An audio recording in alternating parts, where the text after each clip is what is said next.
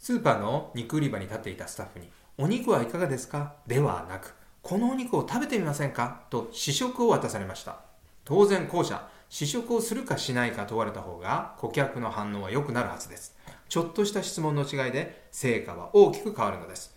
この話は保険営業に通じます。以前インタビューしたトップセールスは、社長の問題を聞き出すとき、社長、問題は何ですか？と質問しません。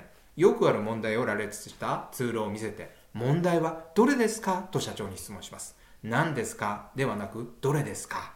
たったこれだけの違いで社長が答えてくれる確率は大きく変わります。質問の仕方を工夫してみてください。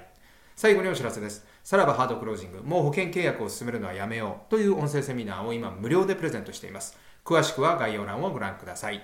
それではまた次回をお楽しみに。